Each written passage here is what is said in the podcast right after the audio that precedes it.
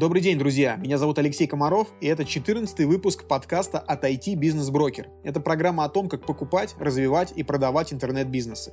В этом подкасте мы собираем истории предпринимателей, уже имеющих опыт сделок с IT-проектами. Я говорю с теми, кто привлекал инвестиции, покупал или продавал свои онлайн-проекты. Вместе с нашими гостями мы погружаемся в детали и обсуждаем, как развивать бизнес в интернете и где искать инвесторов и покупателей. IT-бизнес-брокер – это специализированное агентство по продаже прибыльных интернет-бизнесов, таких как интернет-магазины, онлайн-сервисы и мобильные приложения. Мы помогаем продавцам и покупателям находить друг друга, оценивать активы и оформлять сделки с их проектами.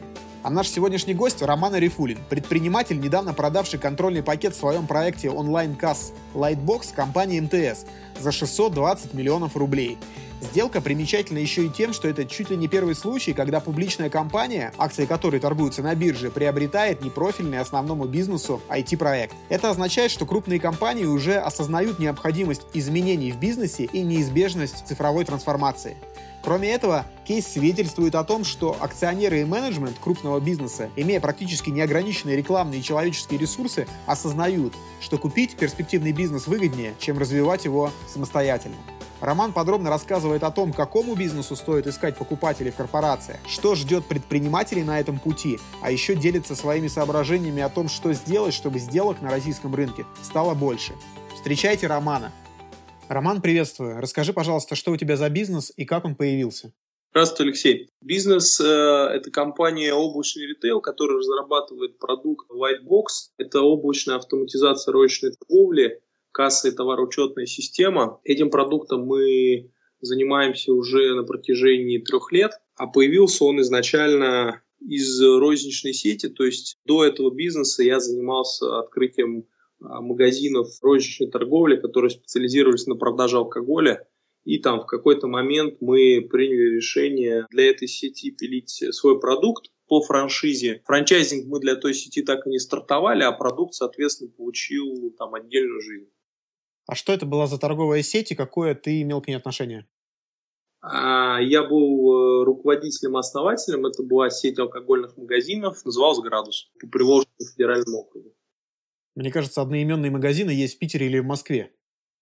Есть. Э, градусы всех стран мира называется. Но к вам это не имеет отношения? Нет, это к нам не имеет отношения, но мы, в принципе, знали, ребят. Окей. В чем основной продукт бизнеса Lightbox и кто являются основными клиентами? Основной продукт – это облачная автоматизация, это касса и товароучетная система касса, работающая на всех системах, это Windows, Linux, Android. Бэк или товар учетной системы, он облачный, он работает в браузере, там, вне зависимости от э, системы. Основной ориентир у нас идет на малый бизнес, малый и средний бизнес. Сейчас появляются клиенты, их немного, но мы захватываем средний плюс, средний минус бизнес – это розничные сети от 50 торговых точек. Но это не основная наша история, основная сейчас это малый бизнес.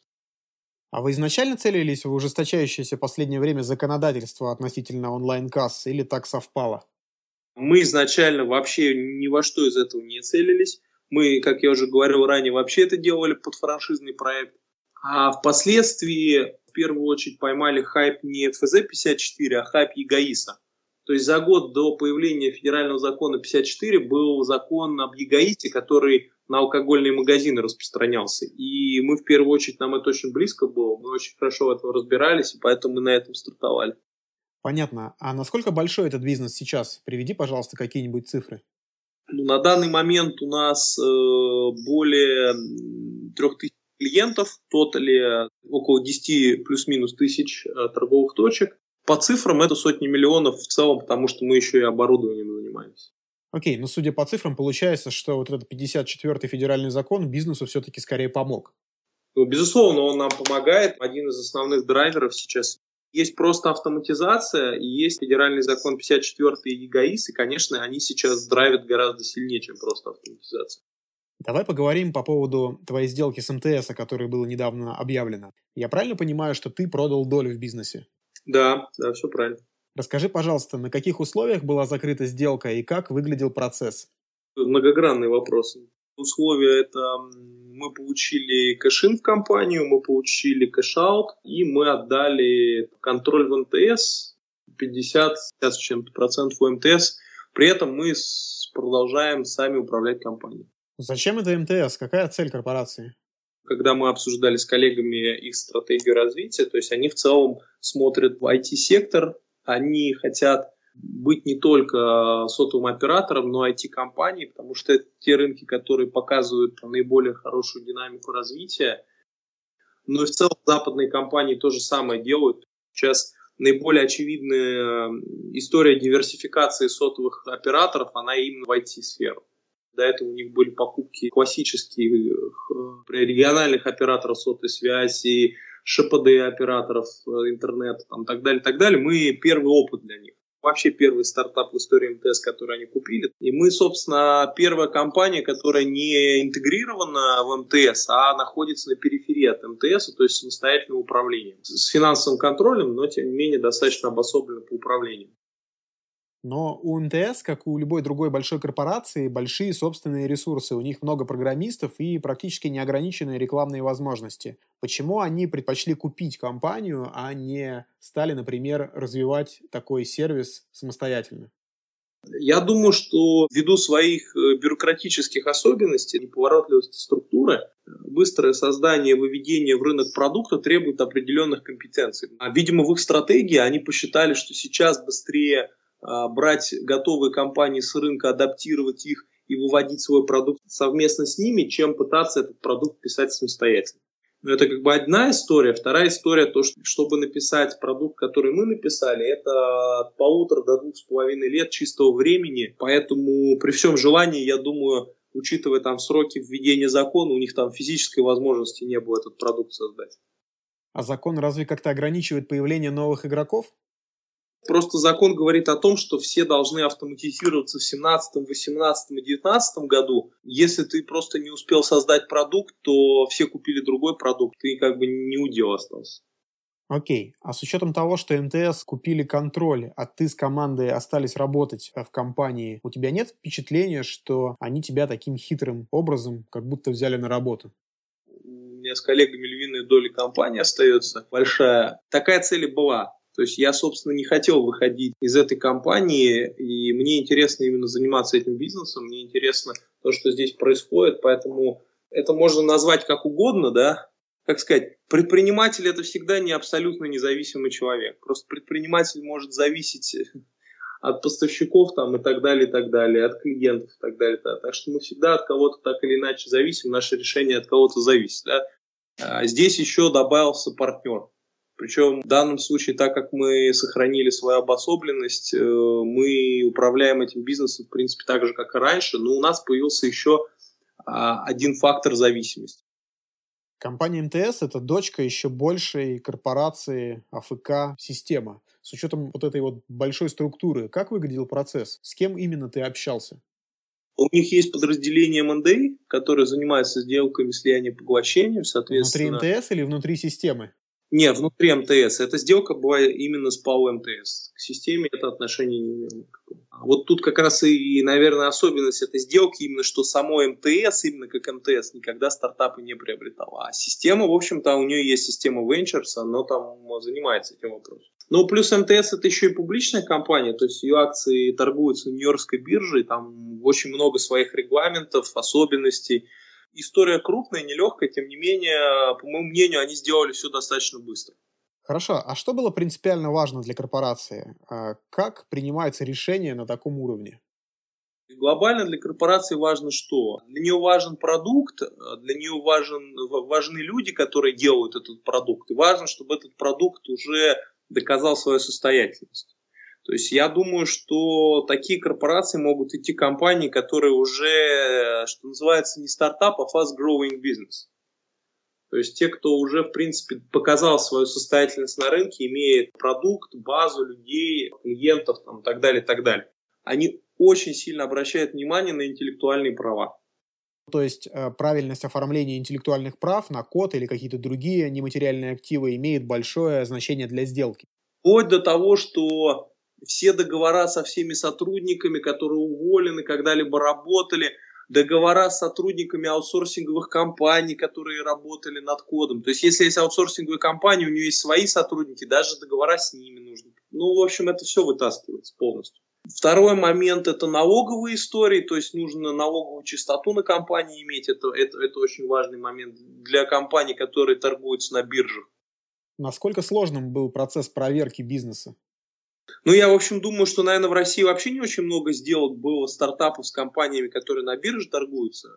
Количество людей, которые проводят аудит бизнеса, оно, наверное, приблизительно сопоставимо с количеством людей, вообще работающих в компании, в нашей, например. В силу того, что у нас это не первый, это не стартаперская компания, это некая, некий выходец из холдинга, той же там торговой компании и так далее, и так далее. У нас в штате просто есть много своих людей. У нас есть юристы, финансисты, бухгалтера. То есть у нас эта настройка, она вся внутри есть. И у нас внешняя надстройка есть. То есть мы брали много юристов внешних, уплатили им деньги за работу с нами. С такого рода компаниями делать сделку э, основателю просто невозможно. То есть это, это должен быть целая машина, которая у тебя работает на то, чтобы это все предоставлять, аудировать, просматривать, предоставлять и так далее, и так далее, и так далее.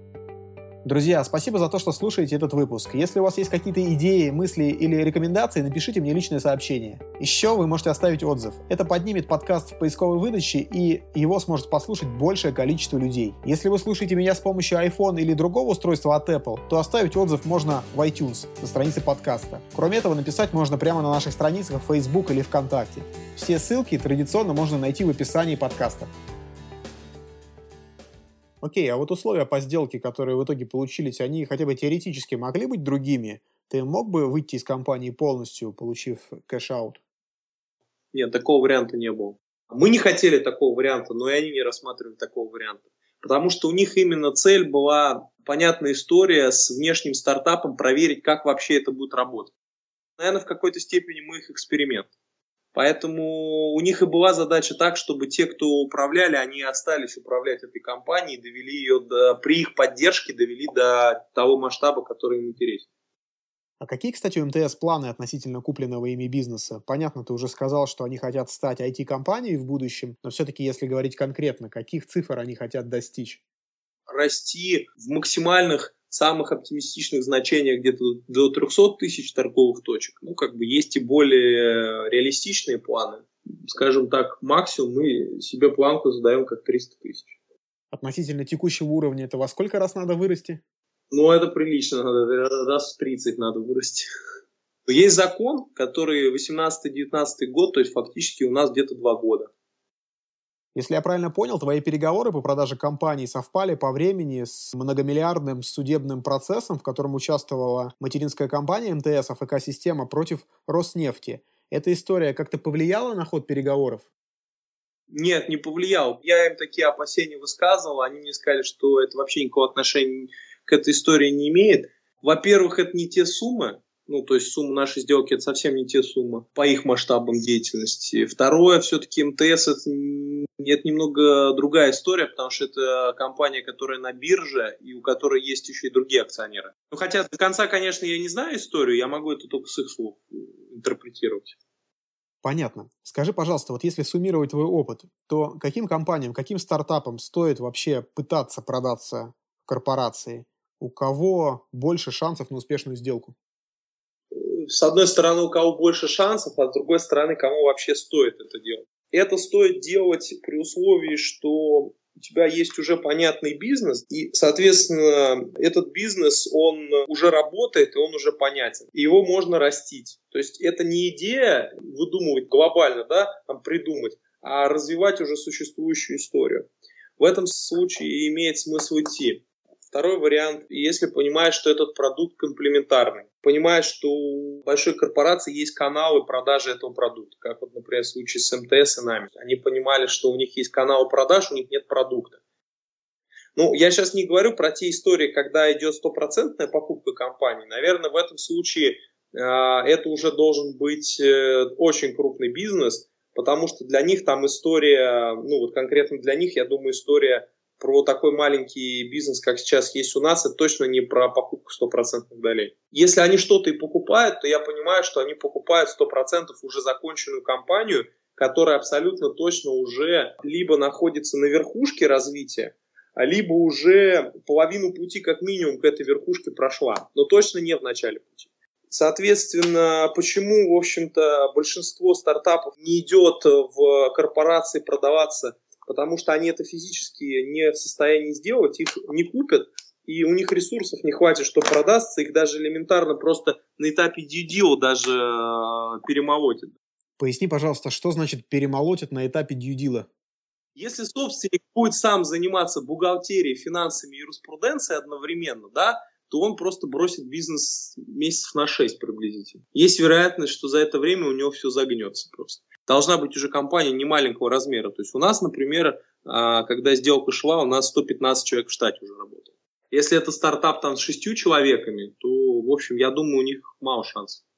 Окей, но если для примера взять сделки с венчурными фондами, например, с тем же Free, то там тоже есть проверка бизнеса, due diligence, но большую часть работы берут на себя юристы, финансисты, которые работают в фонде. И на основателя, особенно на ранних стадиях инвестирования, ложится не так много задач. А, как ты говоришь, э, в случае с корпорациями ситуация немножко другая, верно?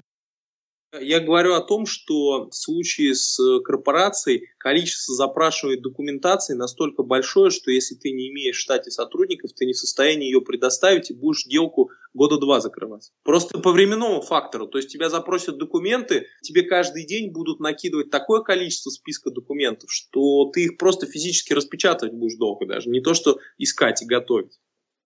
Окей, предположим, у нас есть растущий бизнес, который мы хотим продать корпорации, и штат сотрудников достаточный для прохождения проверки и предоставления вот этих всех документов. Какие первоочередные шаги должен предпринять руководитель, основатель такого бизнеса на пути к сделке? Я тебе могу свой опыт сказать и могу сказать, как я слышал, как это делается. Нас рекомендовали наши партнеры. Мы сами туда не приходили. Нас рекомендовал партнер наш, с кем мы давно работаем. И мне сам позвонил глава МНД. Пригласил меня на встречу. Мы не искали конкретно инвестиции в виде стратега. Что касается вообще предыдущего опыта, потому что там это не единственная компания, которую мы продавали, то вариантов несколько смотреть э, в схожие компании более крупного размера, кому а, есть смысл продаваться, да, кто готов эту историю покупать. Или нанимать какие-то инвестбанки, которые будут систематически весь рынок проходить ногами. То есть такой опыт у нас тоже в свое время был. Инвестбанк, который просто ходит и систематически всех-всех-всех-всех-всех проходит с этим предложением и потом начинает сужать круг. Я думаю, что, в общем-то, в этом а, и есть смысл венчурного фонда, да, то есть он должен сделать следующее, он должен достаточно гибко, быстро э, сделать сделку со стартапом, развить ее, а дальше выполнить функцию вот так называемого инвестбанка. Если венчурный фонд это не делает, то как бы непонятно, в чем его ценность. Потому что просто бегать по рынку, словно там в Ростелеком, там в ВТБ, в Сбербанк, э, еще куда-то ходить ногами – я думаю, что года будут уходить на то, чтобы просто найти хотя бы человека, который за это отвечает. Не то, что вообще заинтересовать его. Здесь именно сеть связи работает, то есть на то, насколько у тебя много связей во внешнем мире, насколько много людей знают о тебе и рассказывают о тебе, есть вероятность, что кто-то рекомендует работать с тобой. А, либо, да, либо поиск через инвестбанки, Таким образом, где люди уже и так знают лиц, принимающих решения, они выходят с конкретным предложением уже не просто к кому-то, а к конкретным лицам в этих корпорациях. Но это дорого будет. На каких условиях работают инвестиционные банки? Это фикс или какой-то процент от будущей сделки? Ну, как правило, фикс за подготовку и процент от сделки. Какого порядка фикс и какого порядка процент? Это от уровня сделки сильно зависит. Ну, предположим, вся компания стоит 100 миллионов рублей. Процент варьируется, наверное, в диапазоне от 3 до 7 от денег полученных, а фикс пару миллионов, может, миллион с чем-то. Зависит от того, какая подготовительная работа проводится. Это я про рубли сейчас говорю, не про доллары. Как ты считаешь, что должно произойти, чтобы на российском рынке стало больше венчурных сделок? Чего не хватает, кроме денег? Мне кажется, в России не так много серийных стартап-предпринимателей, много людей с идеями, которые не имеют бэкграунда. Например, мы делали стартап в сфере автоматизации торговли, но у всей команды был большой опыт работы в торговле. Это и физический запуск сетей, и обслуживание этих сетей, автоматизация этих сетей. И кроме меня, э, остальная команда, она тоже вся выходцы из ритейла. То есть это реальный сектор. В прошлых местах работы они тоже автоматизацией занимались сетей, там, пусть, может быть, на других программных продуктах, но бизнес-процессы и логику они понимают. А многие предприниматели, они этого бэкграунда не имеют. В идеале, наверное, чтобы стартапы делали люди, которые получили очень хороший личный опыт работы где-то там, в тех же корпорациях, учли все их плюсы и минусы, делали продукт на основании недогадок и теорий, вполне реального жизненного опыта и бэкграунда. Таких стартаперов немного в России пока. То есть большая часть все-таки склоняется к тем, кто там плюс-минус из университета вышел, сразу пытается в акселератор. Это тоже очень хорошо, я как бы не отрицаю, что это отличная история, но мне кажется, что такие имеют меньше вероятности сделки там э, с глобальным стратегом. Деньги – это понятная история, что денег может хватать или не хватать, хотя вот общаясь с другими венчурами, мне говорят, что с деньгами проблем нет, есть проблемы с тем, кто приходит туда. Наверное, у нас из-за того, что денег принципиально меньше, чем на Западе, у нас боязнь риска, она гораздо выше. Если на Западе история, наверное, работает так, что есть какая-то выборка есть какая-то вероятность, что потратив там 100 миллионов э, долларов, ты гарантированно вернешь сколько-то, но ты их точно потратишь сейчас, то в России пытаются потратить так, чтобы вот все окупилось. Чтобы там вероятность проигрыша была минимальна. И в этом смысле, наверное, наши пытаются купить даже не всегда самый перспективный стартап, но тот, который уже вроде как бы есть гарантия, что это не fail. Я резюмирую, получается, ты говоришь, что проблемы есть по обеим сторонам сделок. С одной стороны, не хватает качественных бизнес-проектов и опытных предпринимателей, а с другой стороны, у инвесторов недостаточно денег, чтобы относиться к рискам толерантно, так, как к ним относятся на Западе. Да, абсолютно точно. Да, я так считаю. Окей, давай спустимся на несколько порядков ниже, на сделки с чеками до 15 миллионов рублей за весь бизнес. Вот предпринимателям, владеющим такими небольшими компаниями, где им стоит искать покупателей на их активы? Как ты считаешь? Если, допустим, ты владеешь нефтяной вышкой, к тебе приходит человек и говорит тебе, что у меня есть киоск, который приносит тысячу процентов годовых. Ну, как бы тысяча это, это нереально много, да? Но даже при всем при этом, владея нефтяной вышкой, получая, предположим, даже 3-4% годовых, ты все равно никогда не вложишься в киоск. Понимаешь, да, о чем я говорю? Расшифруй, пожалуйста. Бизнес, он будет вкладываться все равно в приблизительно сопоставимый по объему бизнес. А малый бизнес, он все равно будет складываться в сопоставимый по объему. То есть средний бизнес будет готов инвестировать в маленькие чеки.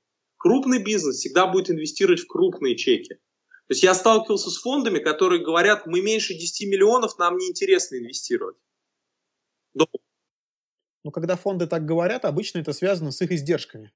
А здесь, я думаю, это как? То есть, если ты, ты управляешь большой суммой денег, да, то вложение маленькой суммы денег приводит к тому, что ты набираешь там несколько сотен маленьких компаний, да, и не можешь элементарно контролировать ни одну из них. Ну, на самом деле можешь, просто тебе для этого нужно нанять дополнительных сотрудников и увеличить, соответственно, расходы. Да, да, да. Ну, ты, ну, ну, эта история пока глобально только фри реализована в России через акселератор. Но это другая история. Это немного история государства, а не венчурного фонда в классическом понимании коммерческого фонда. У нее цель и задача может быть даже не такая, не столько деньги зарабатывать, сколько именно популяризировать IT-движение и стартап-движение. Поэтому я думаю, что чек в 15 миллионов на одном этапе можно на следующем этапе превратить в чек в 500 миллионов. Ну да, безусловно, перепродав компанию. Но если у тебя очень крупная компания, тебе вот в этот вариант с 15 миллионами идти нет смысла. Особенно если ты торгуешься на бирже, потому что ты каждый раз должен своим акционерам объяснять, зачем ты эти киоски условные покупаешь. Даже с доходностью там в огромное количество, предполагаемой доходности. А тебе проще немного подождать и акционерам сказать, вот есть понятный бизнес, мы его берем, и там все понятно, мы ничем не рискуем особо сильно. И акционеры скорее такую сделку будут одобрять.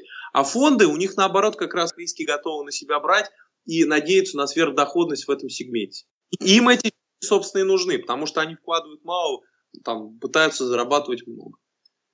Вопрос работы в России, вот, похоже, плохо работает, потому что, опять-таки, разговаривая там с другими стартапами, выходов нету. То есть даже венчуры, те, кто инвестирует, они не продают никому компании, они их копят. Почему, как ты думаешь, так происходит? Ну, я вот с Free, например, спрашивал, у них 200 стартапов. Уже больше 300. 300. Я говорю, а выходы-то есть? А потом, когда мы с ними начали на эту тему плотно разговаривать, а у них нет инструмента, так то, о чем я говорил, у них нет инструмента саппорта стартапа на, при выходе на крупного клиента. У них нет так называемого инструмента вот этого венчурного банкинга, который формирует за стартапы все презентации, сам с ним ходит за руку, приводит, сажает, говорит, это такой стартап. Я думал, что это для них, ну, в общем-то, рутинная операция, но выясняю, что, похоже, у них таких людей-то особо и нет даже. Ну, то есть ты считаешь, чтобы увеличить количество выходов, фонду фри нужно нанять какую-то специализированную компанию, которая будет готовить стартапы к продаже? Или компетенции свои растить, наверное, так. Но, но я думаю, у других фондов, у коммерческих с этим проблем нет. У них есть люди, которые, собственно, продажей всех своих бизнесов внутри занимаются.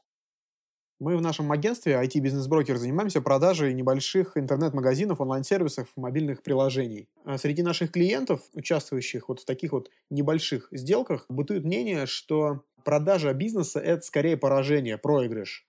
Как ты считаешь, это так? И если это так, то что должно произойти, чтобы это изменилось? А маленькие чеки это сколько? Ну вот как раз до 15 миллионов рублей. Для кого-то 15 миллионов это не маленькие чеки думаю, что вообще в целом у нас такое отношение в России к M&A. То есть вот у меня есть там друзья в США, для них продажа бизнеса это значит все состоялось. Жизнь у них удалась, они после этого едут, э, отдыхают, машины покупают, ну и все хорошо. А в России, да, вроде как, типа, ты же работал, э, значит, зачем ты свою кровную единицу отдал кому-то? А, в России это, наверное, отношение скорее предыдущего поколения людей тому, как вообще делать свое дело. Хочешь делать свое дело, делай его качественно. А если пришел работать в одну компанию, ну, как в советских временах, работай в ней лет 20. Если создал свое дело, борись за него до конца. Вариант с семьей не привожу. Ну, там аналогия та же самая. Это, наверное, история больше тянется из советских времен, хотя я ну, точно утверждать здесь не возьмусь. На Западе она выглядит другим образом. Там ты заработал денег, неважно, как ты их заработал, если ты их заработал, значит, ты красавец. Все, точка. Продал ты компанию, просто дивиденды от нее получаешь. Если ты богатый человек, ты успешный человек, все, ты молодец. Все остальное не играет роль. А у нас все-таки вот этот психологический фактор, что ну не победил ты. Но с другой стороны, ну как маленькая компания может идти, например, на гиганта, который на бирже торгуется? Ну самоубийство. Получается, ты считаешь, чтобы на российском рынке стало больше сделок по покупке и продаже бизнесов, компаний, нужно, чтобы сменилось управленческое поколение, чтобы руководители, которые сейчас принимают решения, уступили место молодым специалистам. Все так? Ну, это, это в том числе, да. Это сильно в том числе. То есть, чтобы люди, которые принимают эти решения, начали мыслить по-другому. Мы просто в свое время во фри тоже ходили э, за инвестициями, и я с ребятами разговаривал. Мне говорят, там в совете даже по инвестициям люди два года вообще голосовали против всех стартапов. Просто потому, что им начали объяснять, говорят, ну, надо хоть за кого-то проголосовать, мы же деньги должны тратить. А там вот сидят именно вот такие вот э, ребята, которые реальные там производственники там так далее, которые, в общем, из такой старой немного формации. В лица, лица, принимающие решения, они там сильно другого поколения просто по мышлению своему. Скажи, пожалуйста, вот на российском рынке есть такое мнение, что начинающим предпринимателям не стоит ходить на инвестиционные мероприятия, организованные крупными корпорациями типа Mail.ru или Яндекс, и презентовать там свои стартапы, потому что если такой большой компании с ресурсами в виде программистов захочется реализовать такой проект внутри себя, то они просто скопируют твою идею, и ты останешься ни с чем. Как ты считаешь, это так? И если это так, это как-то изменится в будущем?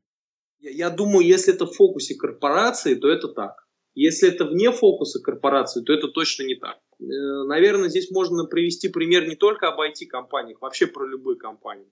Если, например, прийти в «Газпром» нефть и рассказать про инновационный способ добычи какой-нибудь, то наверняка они его скопируют. Но если прийти в «Газпром» нефть и рассказать про интернет-магазин, то наверняка они его не скопируют, потому что это вообще не их история. Хотя теоретически они могут в это проинвестировать, потому что им может быть это интересно там по каким-то другим соображениям. Да? Я думаю, здесь играет несколько факторов. Это заблуждение, что любая корпорация, любой продукт делает быстро.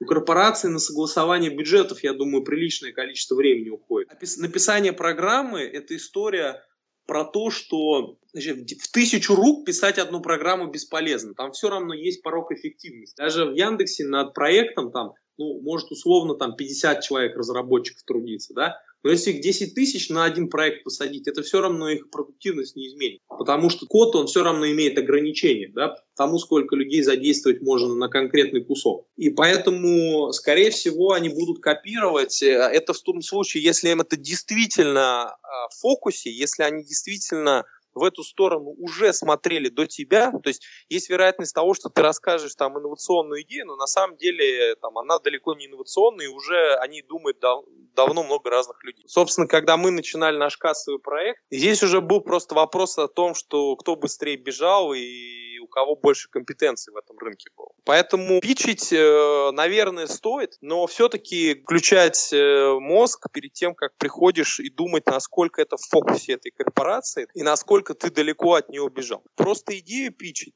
э, наверное, просто идею пичить это ничего не стоит. Лучше идти в MVP. Если хочешь проверить, насколько твоя идея востребована, это лучше собирать фокус-группу и на ней тестировать эту идею, а не э, приходить сразу в корпорацию, набиваться там какого-нибудь предправления и рассказывать ему там свою идею, надеясь на то, что он скажет там ты супер молодец. То есть сначала продукт, хотя бы MVP, хотя бы первые клиенты. Первые клиенты MVP и сразу в корпорацию, мне кажется, невероятная история. Скорее всего, то есть если посмотреть M&A корпораций и крупных компаний, да, там я думаю, что таких ребят с MVP плюс-минус 100 клиентов их просто либо нет вообще, либо это прям единичный случай, причем это не только в России. Роман, спасибо большое. Напоследок посоветуй, пожалуйста, нашим слушателям какую-нибудь интересную книгу. Я вот в последнее время с, с книгами как-то плохо. Я вот э, читал 45 татуировок менеджера Батарева Максима. Он тоже как раз из э, продаж. Читал Радисова Гандапаса по лидерству и по ораторству. А так вообще я в силу того, что нету времени там глубоко погружаться в чтение, просто больше читаю секрет фирмы, Русбейс, VC.ru, то есть вот такие источники подчеркивания информации рынка. И, соответственно, та вещь, которая мне всегда очень помогала, я очень много интереса проявляю к тем технологиям, которые происходит. То есть, когда путешествую, езжу, то есть все, что мне интересно, я пытаюсь э, узнать, как, как, как процессы живут. То есть даже в другой стране наблюдаю, смотрю и изучаю. Вот это, это важно, чтобы реально по... Э, не, не выдумывать, а вот реально пойти ногами, встать и посмотреть, как люди это делают. Роман, спасибо большое за очень интересный диалог и удачи тебе. Хорошо, да, спасибо, Алексей. Друзья, спасибо, что дослушали до конца. Я надеюсь, что этот выпуск был интересным и полезным для вас. Жду обратной связи. Вы можете написать мне сообщение в Facebook или оставить отзыв на странице подкаста в iTunes.